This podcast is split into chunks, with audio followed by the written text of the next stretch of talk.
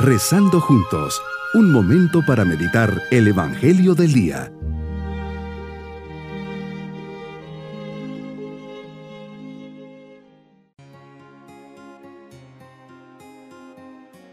Un especial saludo en este día jueves después de cenizas, bajo la mirada de Dios que siempre está a la puerta de nuestra vida, buscándonos y esperando que le abramos. Por eso reflexionemos. Cuaresma es un periodo de conversión. Pero ¿qué significa la palabra griega usada para convertirse?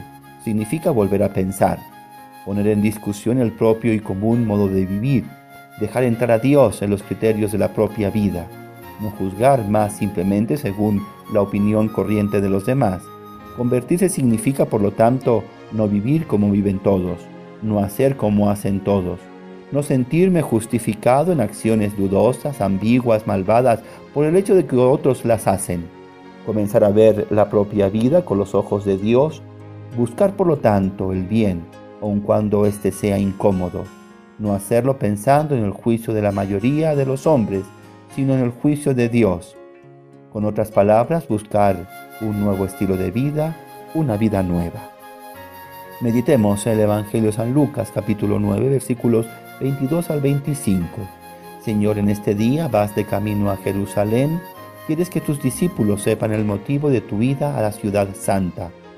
Les dices a tus discípulos que tienes que sufrir mucho, que serías rechazado por los ancianos, sumos sacerdotes y los escribas, que te matarán y al tercer día resucitarías.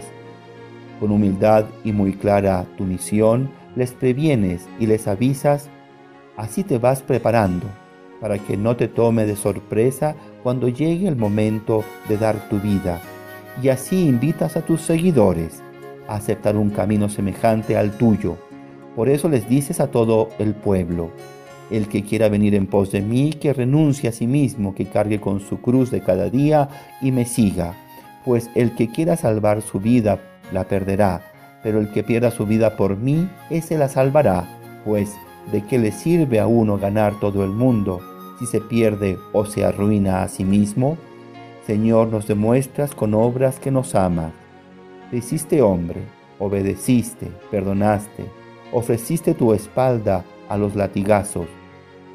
Abriste tus manos para que fuesen taladradas por los clavos, y todos estos gestos y desprendimientos los hiciste por mí, por amor y para salvarme. Qué fácil es pensar y decir que te amamos, cuando en la práctica no somos capaces de negarnos en tantas cosas, incluso las más pequeñas, cuando confundimos el amor a ti con un acto esporádico de generosidad por eso si queremos saber si de verdad te amamos, dirijamos nuestra mirada a un crucifijo y nos sintamos identificados contigo.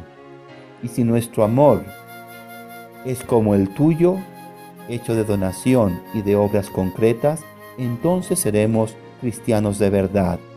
Señor, nos enseñas a cargar con nuestra cruz cada día, como buen discípulo, descubriendo en ella el medio para asociarnos a tu obra redentora, dando a la propia cruz el mismo sentido redentor que tuvo toda tu vida.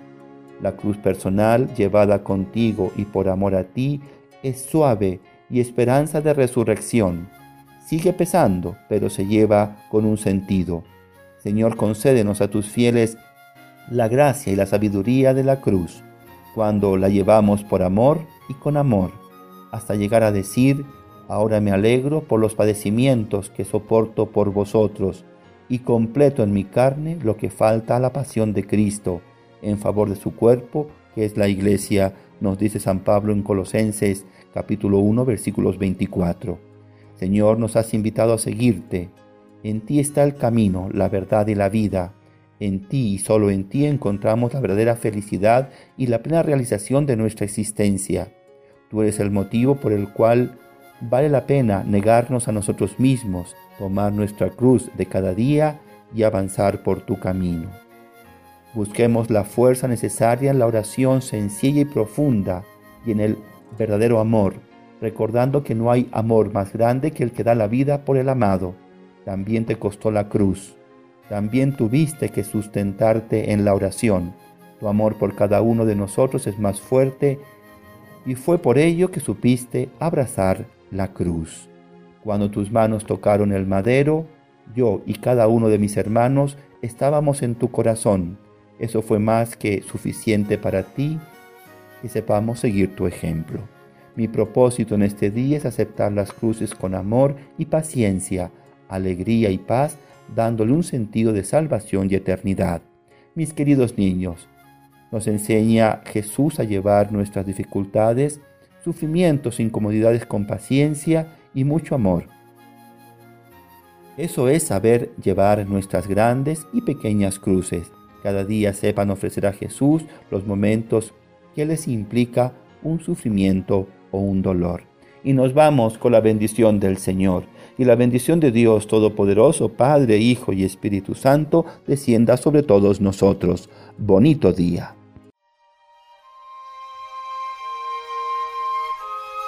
Hemos rezado junto con el Padre Denis Doren, Legionario de Cristo.